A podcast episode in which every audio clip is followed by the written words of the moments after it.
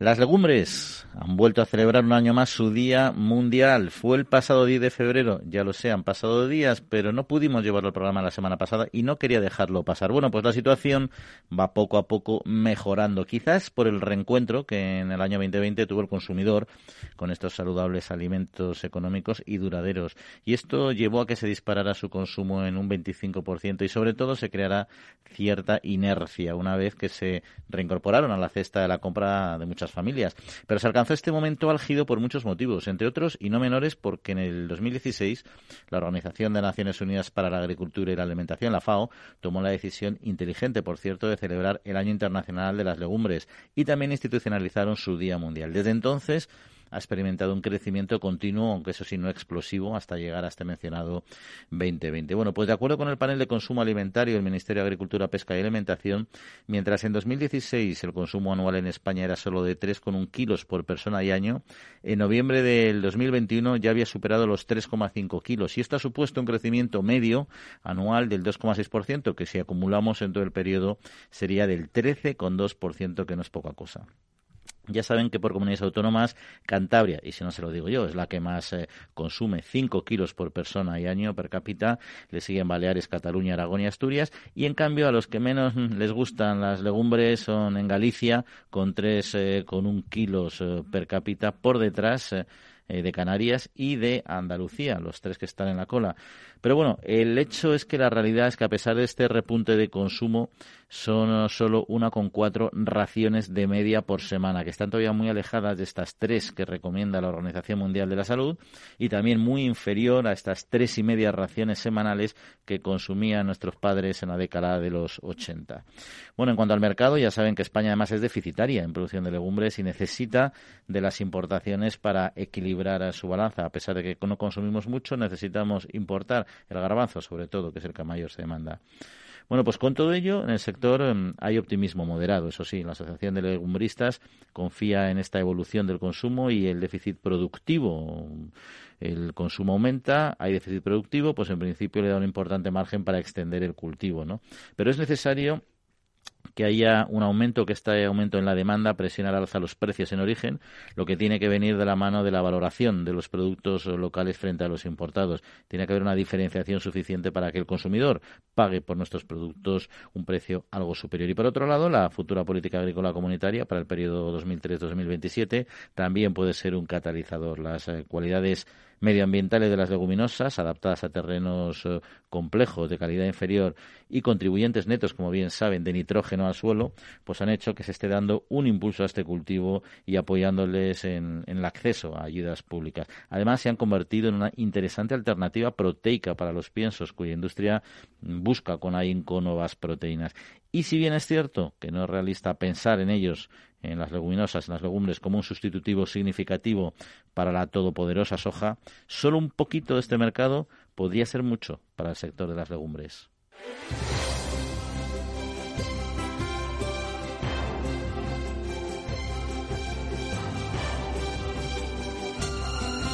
En Capital Radio, La Trilla, con Juan Quintana.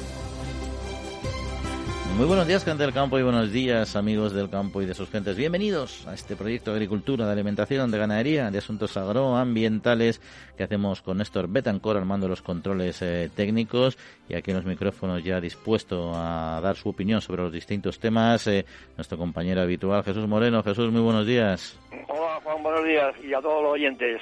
Que por cierto, menuda época de sequía tenemos. Hablábamos de la España vaciada, pero la España vaciada que no nos gusta el nombre, ¿no? Desde los pueblos, esa es España despoblada. Lo que están vaciados o vacíos ya son nuestros embalses, ¿no? A ver qué, qué pasa y qué sucede con las ayudas que la Unión Europea eh, no sabemos si dará o no, pero desde luego España y Portugal han pedido que active mecanismos ya de compensación.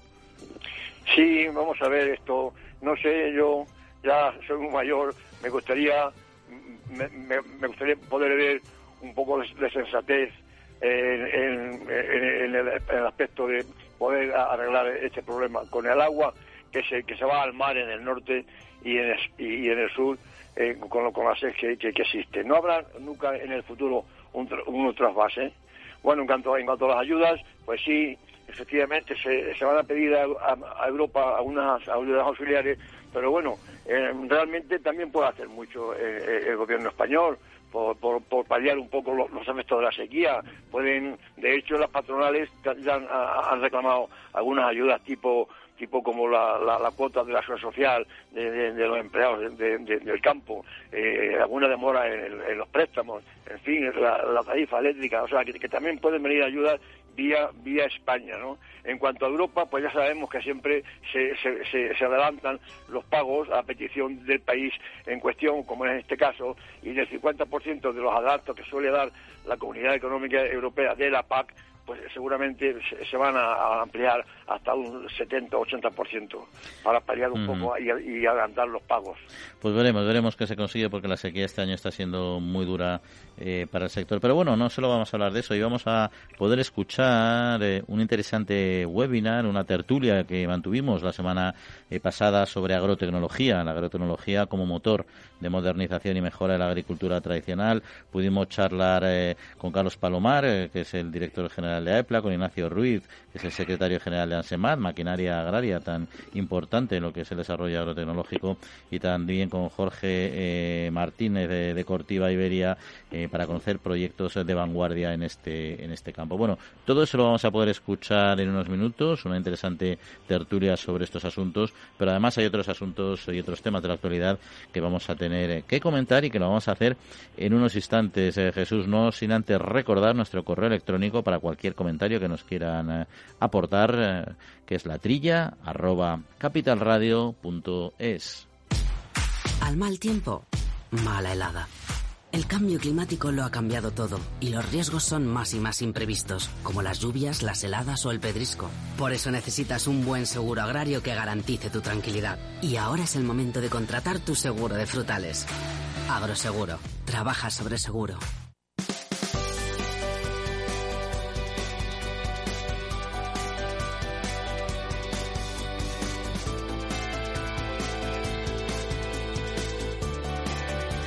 Pues eh, Jesús, si te parece, vamos a arrancar con el tema del vino, al que sé que eres muy aficionado y sobre todo un profundo conocedor, y es que la estimación de consumo nacional cerró el 2021 con un crecimiento del 14,2% respecto a 2020 hasta situarse en los 10,4 millones de hectólitros, eh, según datos de la Organización Interprofesional del Vino en España, y algo de esperar este crecimiento, sobre todo porque 2020, recordemos, un cierre de la de la hostelería, de la restauración y eso lógicamente frenó el consumo de vino, aunque se incrementara a nivel doméstico, no llegó a compensar. Sí, afortunadamente, vamos, e, e, era de esperar y hay que aplaudir la, la, cuestión. Afortunadamente se está recuperando el consumo, el consumo del vino en España, aunque no, no vamos a llegar a los consumos de antaño. Me refiero a antaño hace 10 o 12 o 15 años, ¿no? El consumo eh, ha sido de 10,4 millones de hectolitros de consumo interno, que al dividirlo por los 47 millones de españoles sale un consumo per cápita de 20 litros. Bueno, la cifra que más o menos se venían consumiendo antes de, la pandemia.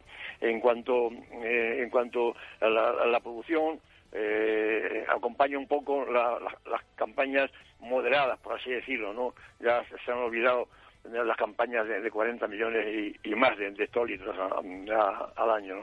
En cuanto a la exportación, eh, también se, está eh, incrementando, pero hay un dato curioso que quiero, que quiero comentar, que vendimos en el año 2021 23,6 millones de hectolitros, con un incremento del 16%. Está muy bien el incremento, pero fíjate, el incremento de en volumen ha sido del 16%, pero el incremento en valor solo ha sido ha sido del 9%. Quiero decir que hemos que, hemos, eh, seguimos vendiendo vino vino barato, ¿no? Fundamentalmente vino a granel y los vinos de origen a unos precios que son inferiores a los que vende nuestro espejo que hay que seguir, como es Francia, ¿no? En, este, sentido queda por hacer un poco de, esfuerzo a ver si podemos aumentar los precios de venta eh, al extranjero. Y con esa de, con esa ese debe todavía pendiente en las tareas del eh, sector se ha recibido lógicamente con, con, con, optimismo estos datos de mercado, como también un poco la decisión del Parlamento Europeo, ¿no? Porque hay que recordar que el sector del vino español estaba esperando con preocupación la votación eh, de la semana pasada en el Parlamento Europeo sobre un informe que contenía recomendaciones para luchar contra el cáncer y entre ellas se afirmaba que el consumo de alcohol era un factor de riesgo y se abogaba para que tuviera un etiquetado similar al del tabaco. Bueno, pues al final el Parlamento Europeo ha aprobado una, cierto, una serie de enmiendas a su informe sobre la lucha contra el cáncer para precisar, eh, a su juicio, que el consumo nocivo, y así lo definen ellos, de alcohol, es el que constituye un riesgo de desarrollar esta enfermedad y no cualquier consumo, como indicaba inicialmente eh, el informe. En este sentido, bueno, se ha podido respirar eh, un poquito porque era una amenaza importante a la imagen del sector. Hombre, ya lo creo.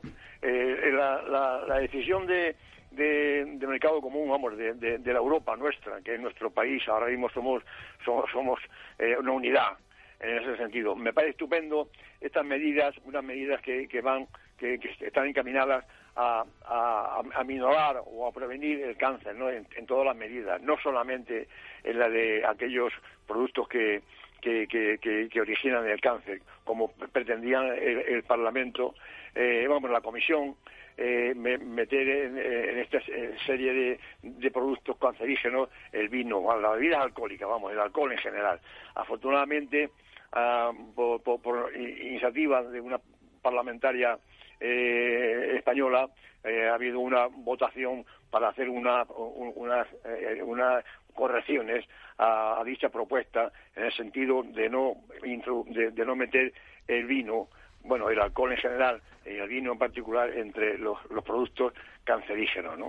Se ha quedado, se ha quedado la cosa en, poner como una, como que se nocivo, es una, una, una vida nociva con, con, el, con, la cosa, con la cuestión de que queda en el aire, qué cantidad es nociva para, para la salud y, y, y en particular para, favorecer el, cáncer. Sí, yo, yo creo que yo creo que es una es, una yendo a este primer punto, luego entramos en nosotros.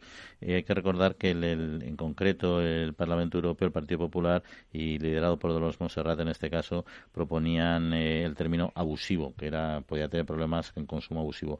Lo han cambiado, lo han adaptado a nocivo y yo creo que es todavía incluso más ambiguo, pero desde luego al menos eh, ha eliminado esa esa acusación categórica de algo que además científicamente está muy en cuestión. Sí, que quiero destacar, y de esto yo, yo hay que hacer publicidad a efectos nacionales, que los de 276 votos en contra, o sea, en contra a la propuesta de, de, cambio, es decir, a favor de, considerar el, vino como cancerígeno, han votado tres parlamentarios de, de por Cataluña, que es el partido de nuestro querido Puigdemont, eh, dos de Esquerra Republicana de Cataluña, un eurodiputado de Cataluña en común y, un, unos diputados de, Bildu y parte del grupo socialista. Esto hay que hay que hay que publicitarlo para que para que vean en España quién, quién se opone a, a, que consuma vino, porque en definitiva esta medida que, que se, se proponía era eliminar o, disminuir el, consumo de, de, vino. Eh, sin embargo, la ciencia, la ciencia, el, doctor don Ramón Struch, que es asesor científico de la Fundación para la, Investigación del Vino y de la Nutrición, resalta que, el vino tiene unos, eh, unos productos bioactivos eh, que le dan unas características especiales, muy diferentes a las que contienen otros alcoholes, generalmente bebidas como el whisky, la ginebra y demás. Eso es verdad, Jesús. Y además hay otro tema ya, te vamos a tener que dar entrada al debate porque si no, no vamos a tener tiempo de escucharlo, pero simplemente importante también que las alertas, las advertencias sanitarias que iban a poner eh, también se han suprimido y ya en el etiquetado no hay que ponerlas, simplemente hay que optar por la información sobre el consumo moderado y responsable. Así que yo creo que es un buen paso y una buena decisión del Parlamento Europeo. Nos alegramos por ello. Pero Jesús, tenemos que escuchar este debate, este debate sobre agrotecnología que anunciábamos hace unos instantes. Esta charla con estos profesionales para nuestro futuro agrario es clave la agrotecnología y de qué manera se está gestionando y qué aporta es lo que podamos vamos a poder escuchar en unos instantes. La trilla con Juan Quintana. En Agrobank todo son facilidades. Porque tramitamos la PAC por ti y si solicitas un anticipo de las ayudas superior a 3.000 euros, te llevas un altavoz y asistente inteligente Google Nest Hub. 5.000 unidades. Infórmate en caixabank.es barra agrobank.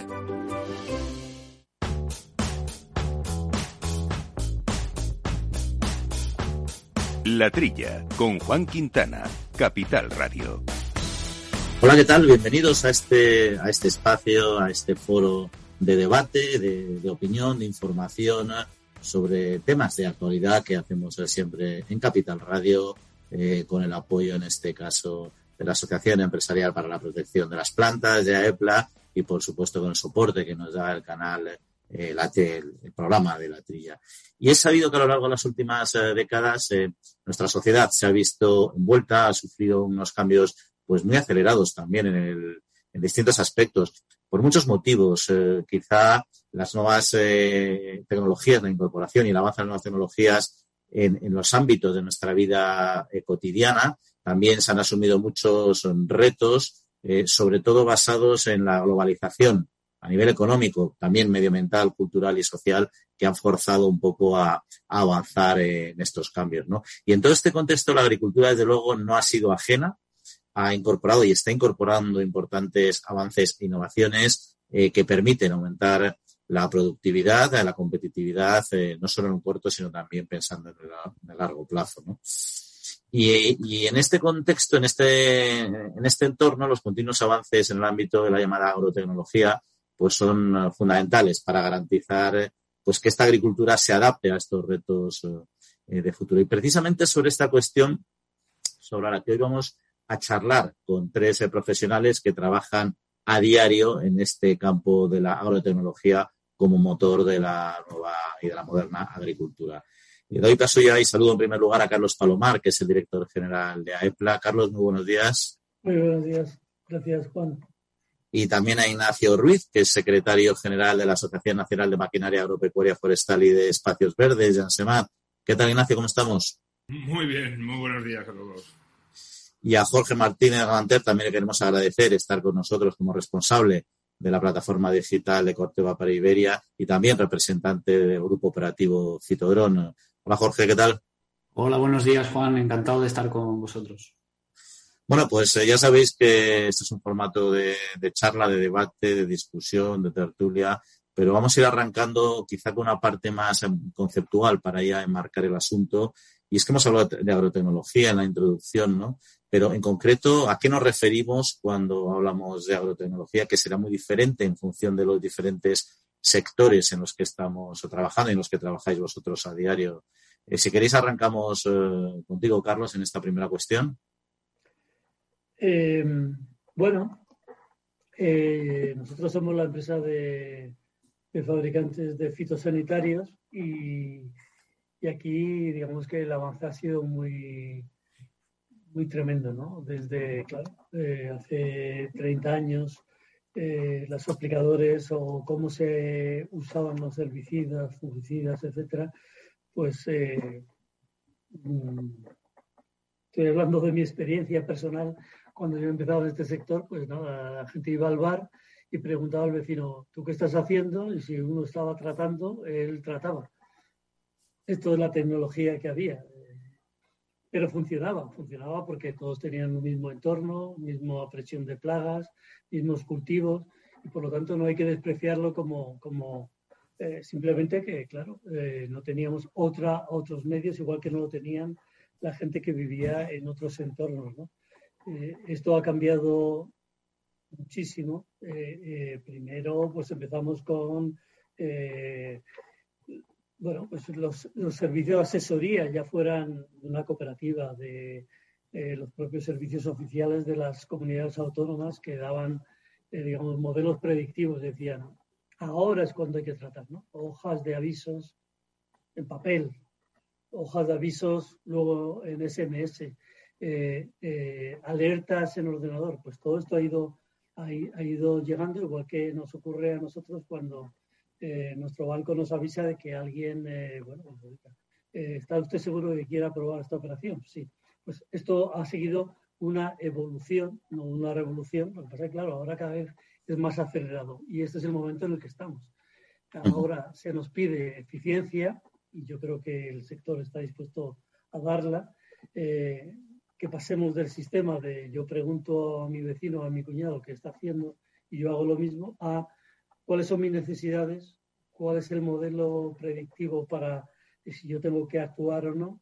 eh, y, cómo, y, cómo hacerlo y con qué productos y cómo registrar esto, especialmente en el ámbito de la, de, del control, porque eh, una comunidad autónoma que luego va a servir los datos al eh, gobierno, digamos, al Ministerio de Agricultura, que los va a servir a la Comisión Europea, va a controlar lo que yo estoy haciendo. Entonces, en este entorno de datos, control, herramientas de decisiones, donde estamos ahora, yo creo que tenemos la base, la plataforma para hacerlo muy bien y, en eso nos apoyamos mm. en, los proveedores de la maquinaria, de los servicios y de la tecnología y yo creo que Jorge, que es un experto en, digamos, en la parte de la gestión de datos, nos lo puede explicar mm. mucho después.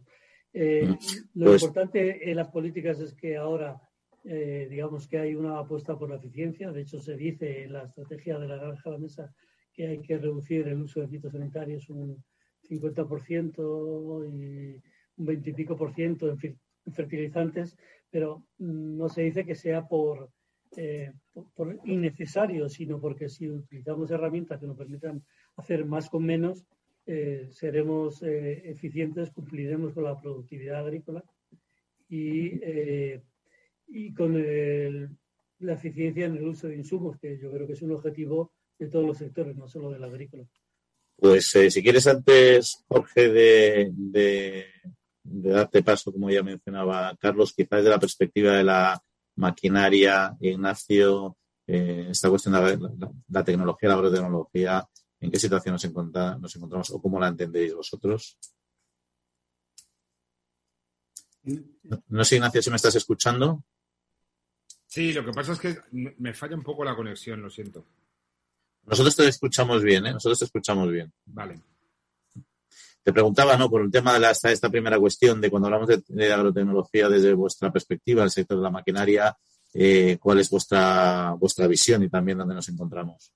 Ah, vale, pues. A ver, como resumen, para nosotros la maquinaria agrícola creo que ha sido siempre como la, la, tecnología en el campo. ¿eh? Era, lo que más se veía, ¿no? Es, como decir, es, es, la parte que es el enlace entre los medios de producción y luego la producción agrícola o ganadera. Y nosotros estábamos en medio de lo que se veía en el campo, lo que se ha visto ir mejorando tecnológicamente como el resto de sectores industriales, ¿no? Mientras otro tipo de tecnología a lo mejor es, más oculta, la nuestra era como muy visible. Entonces, ahora mismo estamos en, un momento en el que la maquinaria agrícola tiene distintos enfoques en lo que es la tecnología. Si hablamos de tecnología para el medio ambiente, para la mejora del medio ambiente, pues todo lo que se está cumpliendo, todas las innovaciones que se introducen en los equipos para reducir los consumos, para reducir emisiones, para intentar mejorar la erosión o la reducción de la erosión, etcétera, etcétera. O sea, todos los requisitos que políticamente se establecen y que se consideran que se tienen que implementar, pues la maquinaria va innovando para cumplirlo. Luego también podemos hablar de tecnología para la seguridad, que puede ser todas las innovaciones que se introducen en la maquinaria todos los años para mejorar la seguridad de los usuarios, ¿vale? Pero luego, si hablamos de como la pregunta es agrotecnología, pues agrotecnología al fin y al cabo es el, adecuarnos a los medios de producción y a la mejora de las productividades y la mejora de la rentabilidad. Entonces, en eso es en lo que se está trabajando durante toda nuestra historia. Nosotros como sector aprendemos del resto de sectores de medios de producción, aprendemos de lo que hacen la tecnología en otros productos, aprendemos de los agricultores, aprendemos de, instituciones académicas, etcétera, etcétera. Y gracias a toda la información que recibimos, pues podemos ir adecuando la maquinaria a las necesidades que pueden tener estos, todos estos subsectores, digamos, dentro de la, de la agricultura. Mm. Eh, José, desde tu perspectiva. Yo desde mi perspectiva, bueno, eh, afianzar un poco lo que comentaba Carlos también de, de la eficiencia. Carlos ha hablado de eficiencia en un conjunto, en un contexto, yo creo que productivamente un poco complicado. Además, este año estamos viendo con unos costes eh, muy, muy elevados.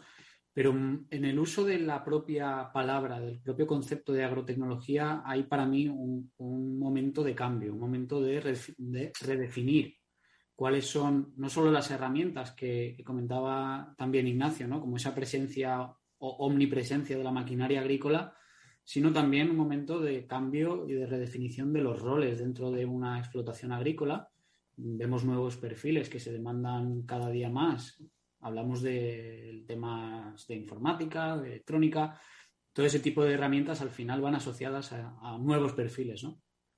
Y hablamos también de procesos, evidentemente. O sea, cuando se habla de agrotecnología, se habla de redefinir nuevos procesos para ser mucho más eficientes, para tener una experiencia de usuario mm, o un conocimiento del, usuario, del cliente, del, propio consumidor, eh, que los ingleses para esto, como le ponen palabras siempre un poco más acertadas o más concisas, le llaman conocimiento end-to-end, ¿no? de extremo a extremo. Em, yo creo que al final ese tipo de, conocimiento, de procesos, se, están redefiniendo con las herramientas digitales, se están redefiniendo con toda la, transformación digital y evidentemente con el crecimiento de nuevos sistemas, no solo la maquinaria agrícola, sino también todas las empresas que se encuentran hoy en el mercado hablando de sistemas de información agrícola, de sensores, de elementos conectados, de drones, de teledetección. Hay muchísimos parámetros, hay muchísimos elementos que están funcionando hoy y que se pretende interconectar en, un futuro muy próximo. Y eso es parte del concepto de la agrotecnología y evidentemente con un mensaje muy claro en cuanto a la competitividad de las explotaciones, un mensaje en cuanto a la sostenibilidad, no solo eh, sostenibilidad ambiental, sino sostenibilidad económica, que creo que eh, puede ser de mucho o de más interés en el estado actual mm, económico. Y al final es una, evolución en ese sentido, utilizando tecnología y utilizando herramientas cada vez más, mm. novedosas. Luego el desarrollo tecnológico, o sea, si miramos, echamos la vista atrás, estamos haciendo los 60 años ya de la política agraria común, eh, vemos desde dentro cómo, cómo ha evolucionado, ¿no? Pero y cómo ha evolucionado en todos los campos, no, no solo los que aquí estáis representados, sino en otros muchos del sector agrario. ¿no? Pero un poco mi duda también es si, si ese, ese, esa velocidad de desarrollo tecnológico se está catalizando en los últimos años o, realmente es solo una sensación y, vamos a un ritmo de crecimiento razonable o quizás también condicionado por unas políticas europeas que son cada vez más restrictivas y con unas normas más rígidas, obligan o, han forzado mucho la maquinaria de, desarrollo tecnológico. Es decir, ¿cómo veis esta evolución tecnológica desde la perspectiva de, del tiempo, digamos, ¿no? Y aquí ya cada uno libremente, si os parece, primero que se anime. Yo me, yo me animaría a decir, eh, hace tres años creo que presentamos eh, un estudio que encargamos a, a PricewaterhouseCoopers sobre eh, digamos, la realidad del sector agroalimentario, especialmente agrícola. La mayoría dejó un poco ahí. Yo creo que ahí hablaba de, que esto era un, bueno, pues como siempre ya sabéis lo que son los estudios DAFO, ¿no? Una oportunidad tremenda, pero también una dificultad basada en el cambio generacional y eh, las estructuras, primero, de formación de, los agricultores. Eh, claro, si el, 70% de los agricultores tienen más de 65 años, eh, es difícil eh, estas herramientas que están disponibles, accesibles, también dependiendo de, cierta masa crítica, cómo se puede llevar ahí. Yo creo que hay un mm, hay una barrera relacionada con este con este cambio, que quiere decir que pues el, 70% de los agricultores son, digamos, pequeñas explotaciones, por lo tanto, inversiones sí, pero cuando sean accesibles, cuando tengas, eh, digamos, un retorno que te, que te, dure 15, 20 años, nadie va a invertir porque son eh, empresarios con un horizonte vital de 5 o 6 años. Si tienen 60 años, no pueden invertir eh, salvo que tengan asegurado el relevo generacional, y esta es la parte importante de este asunto, eh, no pueden invertir en, tecnología de este tipo porque, porque no le van a ver el retorno. Entonces, ahí hay un tema para mí importantísimo que es eh, a quién nos estamos dirigiendo. Hay 800.000 explotaciones agrícolas, de las cuales hemos dicho que más del 60% son gente mm, no de este movimiento de, oiga, que yo no soy tonto, soy simplemente mayor, pero sí, es verdad. Eh, estamos hablando de, agricultores que posiblemente tengan 60 años. Entonces, no solo sus capacidades, que yo, yo no las discuto y que, y que todos pueden hacer, yo tengo más de 60 años, así que cuidadito, pero eh, yo soy el más tequi de mi, de mi familia, incluidos mis hijos. Pero la cuestión es, yo invertiría en procedimientos, en equipos, eh, sin tener garantizada, pues, eh, digamos, una red de fibra de alta velocidad, equipos que me van a dar el retorno de eso sin saber si mi familia va a heredar mi explotación o se lo voy a dejar a un fondo de inversión o se lo voy a dejar a un vecino. Y claro, eso va a ser una barrera muy importante, ya digo, es sociológica, no es técnica ni tecnológica, es una barrera sociológica importante que tiene el sector, el sector eh, productor español. Pero, pero eh, ¿y dónde, dónde están un poco los eh, límites? ¿Dónde veis que están los límites? Es decir, uno, por ejemplo, fuera de este sector, pues ve los vehículos, la automoción normal, pues ya se está hablando de los vehículos autónomos que tecnológicamente ya se ha, se ha logrado. Otra cosa es que se puede desarrollar a nivel de drones de aplicaciones, muchas otras cuestiones también, no solo, no solo eh, agrarias. Es decir, hay muchas eh, a, nivel de, de gadgets de, comunicación, ya se está hablando de las tecnologías donde llevas tú tu gafa o ni siquiera tu gafa, llevas un aparato eh, mm, conectado o apoyado en tu cabeza y te permite manejarte. ¿no? Es decir, hay tecnología que está avanzando, sabemos un poco dónde están nuestros límites. ¿no? En el sector agrario, desde vuestra, en vuestra opinión y también por los campos en los que estáis investigando y trabajando, eh, ¿sabéis dónde están los límites o qué, o qué, o qué límites más inmediatos se pueden alcanzar que realmente sean novedosos? Lo digo porque el sector agrario tradicionalmente es asociado con un sector menos tecnológico. Evidentemente eso ha cambiado muchísimo en las últimas décadas. Pero bueno, siempre es bueno conocer un poco a dónde, a dónde vamos o a dónde aspiramos al menos eh, a llegar. No sé si Jorge Ignacio queréis comentar algo sobre este tema. Sí, Ignacio, si quieres empezar y, luego puedo apoyar algo. Perfecto, como, como quieras. Mira, yo, yo por decir, por, cambiar un poco, ¿sabes? La cuestión es que para, para mí el límite que tenemos en la agricultura para la implementación de tecnologías es económico, ¿vale? O sea, para mí es así, es el, y sobre todo en la Unión Europea, es, tenemos tal nivel de construcciones a la hora de trabajar que es imposible mejorar la renta y es imposible que, que los agricultores puedan adoptar la oferta tecnológica que existe. Una de las cosas que yo particularmente estoy advirtiendo más, por lo que, por lo que estamos captando, es la brecha que se está produciendo cada vez, que se va ampliando cada vez más entre la oferta y la demanda tecnológica. Y no es porque la agricultura no la quiera, o sea, no demande esa tecnología, es que no tiene los recursos para poder implementarla. Entonces, tenemos nosotros en nuestro caso la maquinaria, pues siempre hemos ido mejorando tecnológicamente. Desde nuestro punto de vista, el agricultor siempre ha sido un trabajador profesional que conocía tecnologías de, de último nivel. Obviamente ahora, con lo que es la digitalización, cuando para nosotros es abrirnos al resto de sectores tecnológicos y comunicarnos con ellos, aquí ya se produce un salto importante que necesita mucha más formación por parte de los agricultores. Pero lo que seguimos viendo es que para nosotros, nosotros como maquinaria, seguimos teniendo un gran peso de material. La tecnología para nosotros es una gran ayuda porque mejora la rentabilidad de las inversiones, eso sin duda. Pero hay que tener en cuenta que el material que se adquiere, la tecnología previa a la digitalización sigue siendo la misma.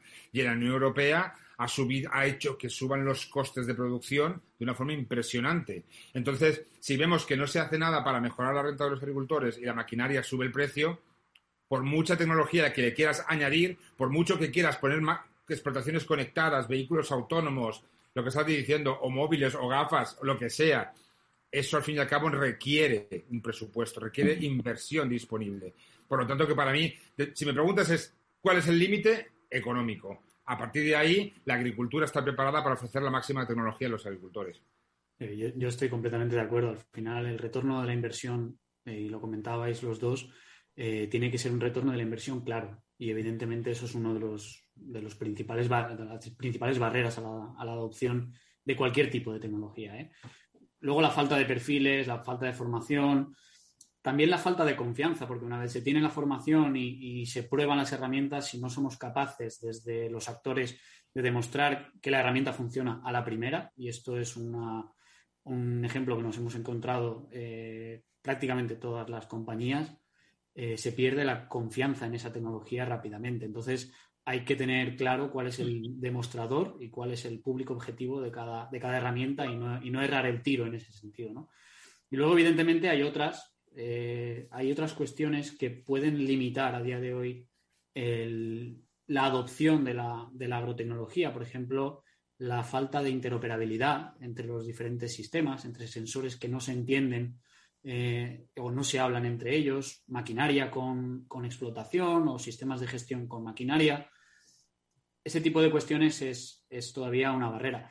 Y por último, yo creo que también una de las cuestiones de las que se habla poco eh, cuando se habla de datos es sobre todo la calidad de esos datos. Nosotros podemos tener datos accesibles de forma relativamente sencilla, con multitud de sensores, pero no sabemos o es difícil mm, elegir eh, entre esa marabunta de datos cuáles son realmente datos actuables y datos que pueden aportar valor. Y eso es justo el punto en el que tenemos que trabajar para, para sobrepasar esos límites, es aportarle valor al agricultor, eligiendo correctamente cuáles son los datos que tienen calidad o que aportan algo de, información. Bueno, pues habéis comentado ya algunos de estos de casos concretos también, ¿no? De estas, de estas cuestiones, ¿no? Pero sí, yo quería conocer algunas, algunos ejemplos más, ¿no? Y se ha oído hablar mucho de lo que es la inteligencia artificial para la predicción de prevención y control de plagas eh, y enfermedades. No sé si, Carlos, nos podrías contar un poquito en qué consisten estos avances y en qué situación se encuentran. Pues yo casi luego le daría el paso a Jorge, que sé que más sabe de esto. Eh, hombre, lo que sí que existe o ha existido en el pasado, pues era una red de, de estaciones que permitían eh, alimentar los modelos predictivos y luego dar recomendaciones generales para los agricultores. ¿Cuál es el problema? Claro, que esto no te garantiza que en tu explotación y especialmente España no es un sitio llano con condiciones uniformes, ¿no? Tenemos eh, cultivos diversos, tenemos orientaciones y microclimas muy diversos. Entonces, las recomendaciones generales Café para todos. Ahora hay que tratar, porque ahora tenemos un riesgo, eh, pues eh, no siempre han funcionado. Sobre todo, yo creo que en el pasado hubo casos de éxito, pero, pero no, no, se pudieron extender realmente. Ahora, ahora la tecnología, precisamente del aviso rápido, de, crear una nube de, alertas y público-privada, yo creo que en algunas eh, áreas está siendo un éxito, ¿no? Hay comunidades autónomas que tienen redes de alerta donde todos los técnicos o agricultores que están en el campo eh, pueden introducir de manera fácil sus datos de su explotación y bueno, pues, eh, alertar de si hay mildiu, de si hay polilla del racimo en viña, o etcétera, y en qué estado está. Y todo eso unido y concentrado y luego eh, digamos, eh, digerido para dar recomendaciones, eh, es lo que ahora se pone a, disposición de los agricultores. A mí me parece un avance fundamental y yo creo que estamos en el momento de poder utilizarlo realmente de manera extensa y no como pequeños pilotos de, esta finca que es muy especial o de las grandes fincas que pueden hacer eso a su a nivel de su explotación lo importante aquí que sea de uso, de uso común, ¿no? De que sea, ya digo, los datos que alimentan el proceso de decisión pueden ser públicos o pueden ser privados, pero todos unidos dan lugar a recomendaciones que puedan servir a, todos. Y yo creo que ahí estamos. Y, Jorge nos puede hablar más de, de, dónde estamos aquí, ¿no? Sí, a ver. porque además, además Jorge, una, digamos que desde fuera estamos todos muy acostumbrados ya a uso de tecnología tipo drone, por ejemplo, en muchos campos de la, del sector agrario de análisis, ¿no? Pero quizá yo creo que en el proyecto este, proyecto Fitodrone, el cooperativo Fitodrone que, que lidera Corteva habéis dado, pues estáis dando pasos más allá, ¿no? Que ya es, pues incluso llegar hasta la aplicación, ¿no? Que eso sí que hasta ahora era algo más, más, más utópico, ¿no? Pero yo creo que nos estamos acercando a esa realidad ya, ¿no? Completamente. Y además uniéndolo con, lo que comentaba Carlos, yo creo que al final eh, ya no estamos solo en modelos de decisión, sino en modelos capaces de integrar la propia actuación. Es decir, y eso la industria de, las, de la protección de, cultivos nos interesa esa anticipación, ese, momento óptimo de aplicación, sobre todo porque al final eh, el agricultor quiere estar seguro o relativamente seguro de que lo que está haciendo, la actuación que está haciendo, eh, es correcta, cumple con la normativa y además es eficaz y es segura. Y en, esa, y en esa línea, Juan, comentabas el proyecto eh, Go Fitodrone. Eh, es un proyecto, como tú decías, ir un paso más allá, ir a la propia actuación utilizando esa, tecnología de, los equipos aéreos.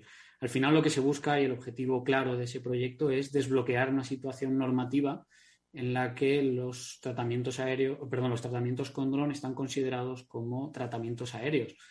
Y pensamos, no solo desde Corteva como representantes o desde AEPLA como, como representante y coordinador de, la industria, sino también asociaciones de productores, centros de investigación, pensamos que se pueden equiparar a una categoría de tratamientos terrestres o de tratamientos de precisión que, eh, bueno, que desde nuestro punto de vista tienen más sentido en cuanto a la caracterización de riesgos para el operario, la caracterización de la eficacia del propio eh, tratamiento o el momento de aplicación. Al final se tratan de aplicaciones precisas en un, lugar localizado que pueden, eh, pensamos que pueden desbloquear una serie de, parámetros de interés para, para todo el ecosistema agrícola. Entonces, ¿por qué no? ¿Por qué no avanzar en esa línea? Y evidentemente orgullosos desde Corteva de representarlo, pero no olvidemos que dentro están, dentro de ese proyecto hay muchos actores, hay un apoyo claro, yo creo, de toda la industria y hay un apoyo claro de otro tipo de asociaciones como, como AEPLA o como, como, otras asociaciones y centros de investigación que nos pueden ayudar a avanzar en ese, en ese sentido. ¿no? Y contando también con la maquinaria agrícola, que al final es, una, es, un, es un actor más interesado en ese, mundo. Eh, sí lo es, Ignacio, porque al final, bueno, este proyecto concreto yo creo que es interesante, ¿no? Pero siempre que superéis entiendo también las limitaciones regulatorias, porque el tema de vuelo de drones no es tan sencillo de suelto el aparatito y me pongo a, aplicar productos, ¿no? Supongo que ahora temas complejos que estaréis gestionando desde el, proyecto, ¿no, Jorge? Así es, así es. como, como bien dices, es, un tema un poco más complejo. Eh, hay cuestiones de la propia caracterización desde el propio equipo de aplicación, que es un, equipamiento completamente novedoso en el que eh, bueno, pues hay que determinar pues, el tipo de boquillas, la altura de vuelo, la velocidad de vuelo, parámetros al final que, son un poco más técnicos, pero en los que bueno, hay actuaciones de, interés y se está trabajando en ello. Ignacio, de la perspectiva de la maquinaria, bueno, a mí eso hemos tenido oportunidad de hablar muchas veces eh, en, la trilla y tal, ¿no? Hay una cuestión que siempre nos ha preocupado mucho, que hacemos un seguimiento, que es un poco los, los accidentes en el campo, ¿no? Que obviamente la orografía de nuestro país influye mucho, el envejecimiento de la población y de los usuarios también, ¿no? Entonces yo entiendo que hay de alguna manera la maquinaria tiene que estar también en la industria de la, de la máquina agrícola, pues intentando tecnológicamente paliar o minimizar lo más posible estos accidentes que desgraciadamente se siguen produciendo, ¿no? En esta línea tan, tan imprescindible, ¿cómo, ¿cómo vamos avanzando? Bueno, pues desde el punto de vista de la oferta ya sabes que nosotros cada año ya no solamente es lo que las empresas quieren mejorar, sino lo que los legisladores desde Europa nos piden que también mejoremos. Porque obviamente nosotros mejoramos de aprender de lo, que ocurre con la utilización de las máquinas y los legisladores intuyen lo que, lo que ha ocurrido e intentan que se, que se cumpla para todos los tipos de máquinas, independientemente de las causas que se hayan producido el accidente. Y ahí donde vemos lo de la edad avanzada de los agricultores, que como digo, cuando hablamos nosotros siempre te digo que no es, no es una cuestión de la edad, sino más vinculada por la edad de la máquina que tiene ese agricultor, ¿vale? Porque son el, el parque de, la, de maquinaria está muy envejecido en España Ahora, últimamente estoy diciendo que, es que no conseguimos renovar el parque a más de un 1% anual y de esa forma, pues por mucho que queramos mejorarle la oferta de, tecnologías en la maquinaria, es muy difícil que mejoren los ratios o los índices que puede haber de siniestralidad, ¿no? Así que mientras la población sigue envejeciendo, los jóvenes agricultores no, no, disponen de los recursos para invertir en maquinaria nueva con todas las medidas de seguridad y todas las tecnologías, y nosotros seguimos intentando poner en el mercado lo mejor que se pueda, que pueda tener el agricultor para, su trabajo, pues eh, lo que decía, esa, esa, brecha se sigue ampliando. Lo mismo que estamos hablando para el tema de, la digitalización y las nuevas tecnologías, pues para el tema de la seguridad, pues más o menos lo mismo. Y si lo ampliamos también, Juan, al, tema del medio ambiente, pues, pues más o menos igual. El hecho de lo que siempre he comentado, de que reducimos las emisiones de gases, reducimos los consumos de combustible, intentamos mejorar todo lo posible la maquinaria para la mejora medioambiental, pero luego los agricultores son libres de invertir en el tipo de máquina que, mejor se adecua a su trabajo o a sus ingresos. Y al final lo que tenemos es un cambio de maquinaria nueva, maquinaria usada, y el problema se va agrandando cada año. Ya has mencionado los temas de medioambiental, que es muy importante en el campo, la maquinaria es intuitivo, pero va más allá. De hecho, las nuevas políticas, las nuevas estrategias europeas o no tan nuevas, están abogando por un modelo eh, de producción agrícola y ganadera en Europa pues casi de vuelta a modelos más tradicionales, ¿no? Sin renunciar por ello a la tecnología, o de hecho, precisamente con la contribución de la tecnología, ¿no? Pero de esta corriente que es cada vez más fuerte y que demanda un modelo agrario menos intensivo, al margen de, del debate, que daría muchísimo de sí, pero partiendo de la base del marco que nos está creando la Unión Europea, ¿cómo de compatible veis este desarrollo tecnológico y todo este avance tecnológico que están haciendo los sectores para conseguir esto, este modelo agrícola que la, la Unión Europea, que las administraciones públicas europeas quieren, quieren que se desarrolle en los próximos años. Eh, ah, bueno, Carlos. Sí, Carlos. Yo, diría que, bueno, eh, el modelo no dice que sea eh, más extensivo. Lo que dice es que se reduzca el consumo de insumos, fertilizantes, fitosanitarios, bueno, quizás más en el tema de ganadero, claro, hay ciertas limitaciones en cuanto a así, así tiene que ser eh, bueno, el uso y el espacio que tiene disponible cada, cada, cada, animal y por lo tanto eso puede llevar a una extensivización.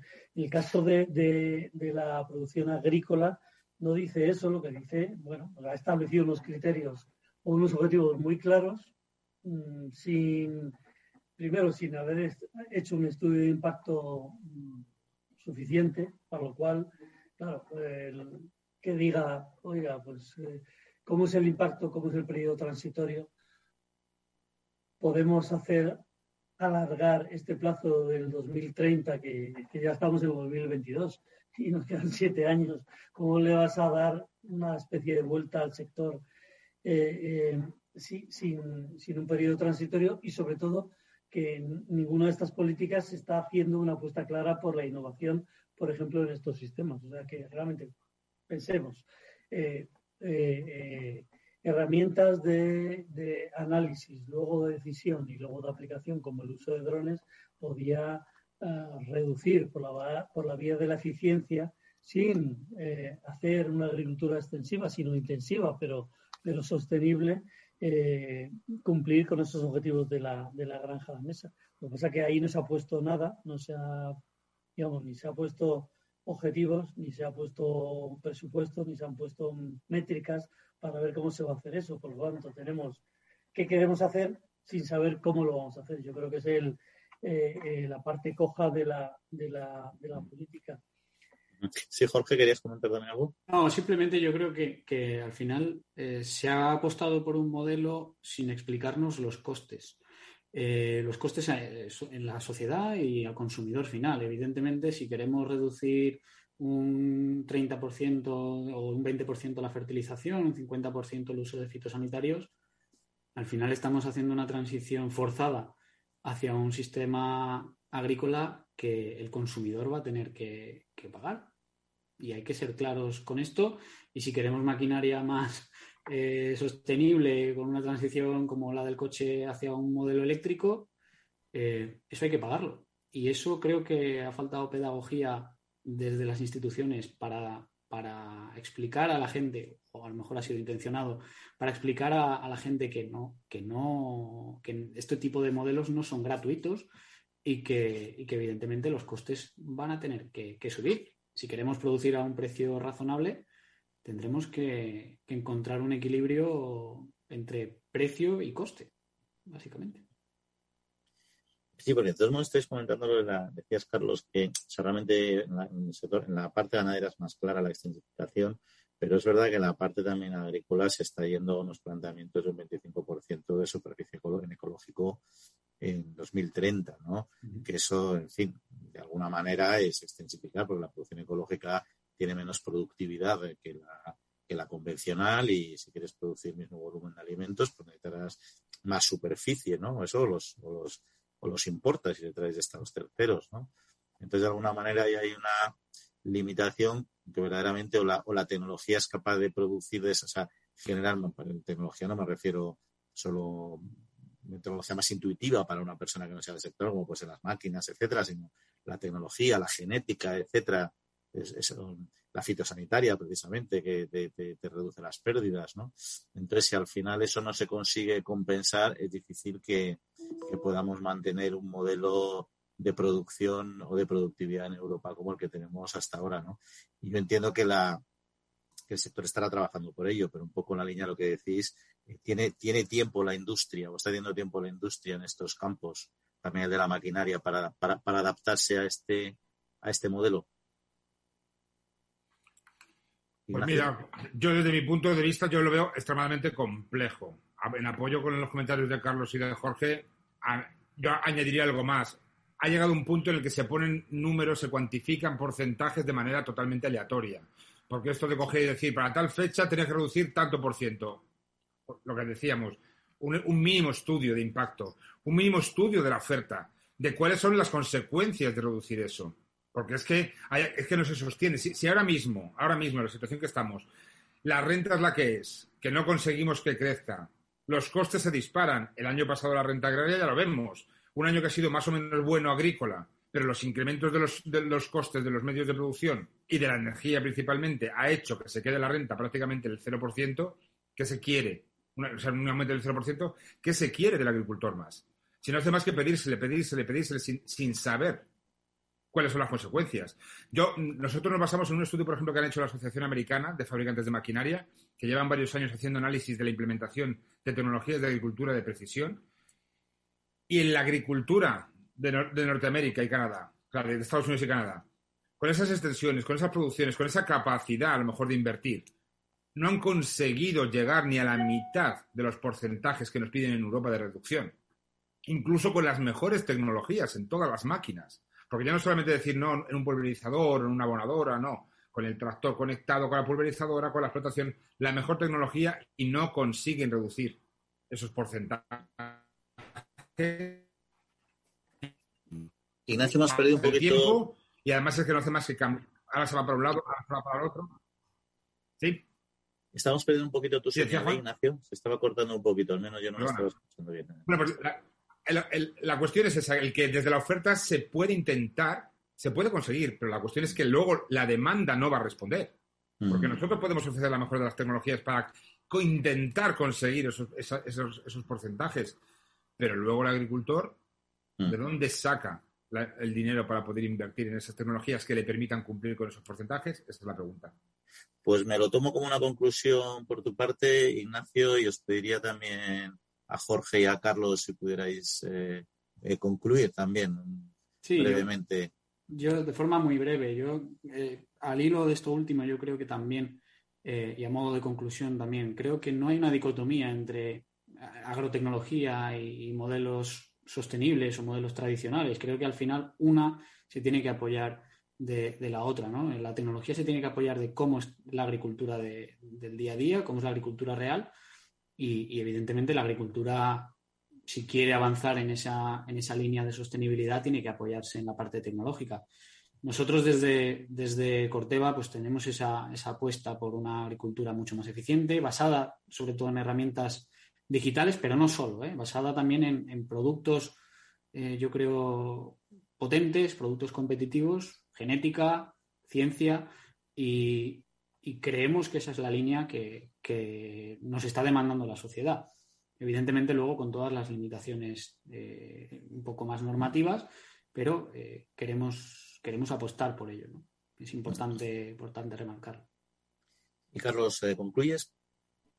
bueno, sí, yo quería decir, yo creo que lo he dicho en muchos puntos y momentos. Yo creo que Aquí, eh, y volviendo al caso del GoFitodron, es, eh, la tecnología está, eh, el conocimiento científico está. Hemos hecho un proyecto con dos o tres universidades, tres centros de investigación.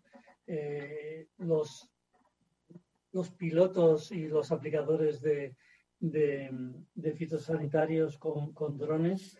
Eh, podemos hacerlo. Eh, ahora nos falta la regulación y como siempre, muchas veces, y desgraciadamente, la regulación, en vez de ayudar a la innovación, eh, mm, suele ser un freno y en este caso lo vemos porque incluso con, con el apoyo del Ministerio de Agricultura, y hay que decir que aquí el Ministerio de Agricultura ha avanzado y nos ha empujado a ello, que no siempre es así, eh, la Comisión Europea, en su último borrador presentado hace 10 días sobre la directiva sostenible, vuelve a decir que el uso de drones en la aplicación de fitosanitarios tendrá que demostrarse, tendrá que ser un proceso muy largo, etcétera, lo cual de alguna manera está limitando esto y, algo que todos intuitivamente vemos, que los drones no son para todos los cultivos, quiero decir, si tengo que tratar 5.000 eh, hectáreas, pues a lo mejor un dron no me sirve pero para muchos es importantísimo en cuanto a la eficacia y la eficiencia. Y el poner limitaciones pensando que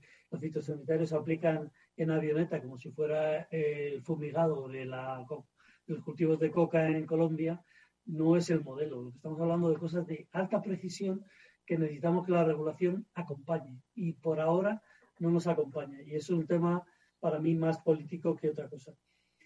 Y finalmente, volviendo al tema del de, acceso a la tecnología, cuando hablamos del cambio generacional, etcétera, aquí podemos tener, no sé si es una oportunidad, ni si es malo o es bueno, pero es verdad que podemos eh, llegar a un, a un sistema en el cual lo que llamamos la uberización del agricultor, ¿no? Pequeños agricultores con limitado acceso a la tecnología, la única manera de hacerlo es integrarse en una cadena de digamos, de, de, mayor nivel que le dé la tecnología, le dé la garantía, le dé el apoyo financiero para poder hacerlo de manera eficiente. Eso, eso, las cadenas integradas ya hace muchísimos años que están en la ganadería, podría darse en la agricultura y podría ser un modelo, como digo, no sé si es bueno o malo, pero puede ser en el, punto en el que estemos, porque eh, esos, eh, esas exigencias que se le está pidiendo al agricultor eh, si, si él no puede responder a ello, ya digo, por su tamaño,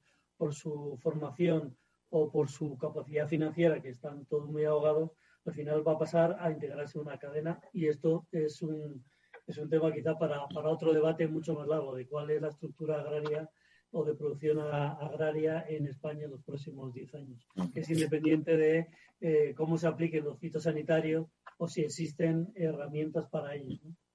Pues retomaremos ese debate. Carlos Palomar, director general de AEPLA, Ignacio Ruiz, secretario general de ANSEMAT y Jorge Martínez, responsable de la plataforma digital de Corteva para Iberia. Muchas gracias por vuestra información, por vuestra opinión, por vuestra visión que habéis aportado en este debate y volveremos a charlar de estos y otros asuntos. Muchas gracias. Muchas gracias, Juan. Muchas gracias a vosotros. Y a todos vosotros que nos habéis estado escuchando, nos habéis estado siguiendo, estoy seguro que habrá sido de vuestro interés. El tiempo siempre se queda corto para los temas que nos gustaría abordar, pero avanzaremos en otras eh, sesiones. Para cualquier pregunta que les pueda haber surgido, ya saben, nos mandan un correo electrónico a la trilla arroba capitalradio.es, la trilla arroba capitalradio.es, y ya saben que desde este mismo programa, todos los sábados de 8 a 9 de la mañana y los domingos de 7 a 8 charlaremos de estos y otros asuntos del campo. Muchas gracias. Pues eh, ahí está el debate que han podido ustedes escuchar. Eh, espero que les haya interesado eh, Jesús. Y hablando de tecnología, fíjate que los invernaderos españoles están trabajando cada vez más por la digitalización integral de su actividad, que no es poca cosa, ¿no? Hombre, ya, ya ni qué decir tiene vamos a ver, ya de hecho los, los invernaderos eh, eh, españoles, vamos, están, están a, la última de, la tecnología de la producción pero ahora mismo este paso que se quiere dar con la digitalización, pues es muy interesante. Yo es definitivo. Además creo que las ayudas de, Europa, de estas ayudas eh, que, están aprobadas, entre ellas se, se, se, concibe que se empleen parte de, las ayudas para digitación, digitación en general. Me parece poco la cantidad esta que, que, van a dedicar a, este asunto en, los eh, en los invernaderos, principalmente en Almería y Murcia, ¿no? Son 530 millones de esto, 500 mil euros, o sea que, que creo que se debe ampliar eh, esta cantidad, ampliarla un poco. Pero bueno, es para conseguir eh, un sistema de trazabilidad de la información en las explotaciones, en la fenología, la sanidad, y esto es una buena cosa. Jesús, nos tenemos que ir, que pases muy buena semanita. Igualmente, adiós a todos los oyentes. Y a Néstor Bestanco le agradecemos a los controles técnicos y a ustedes. Buena semana y en siete días volvemos a estar con ustedes. Un saludo.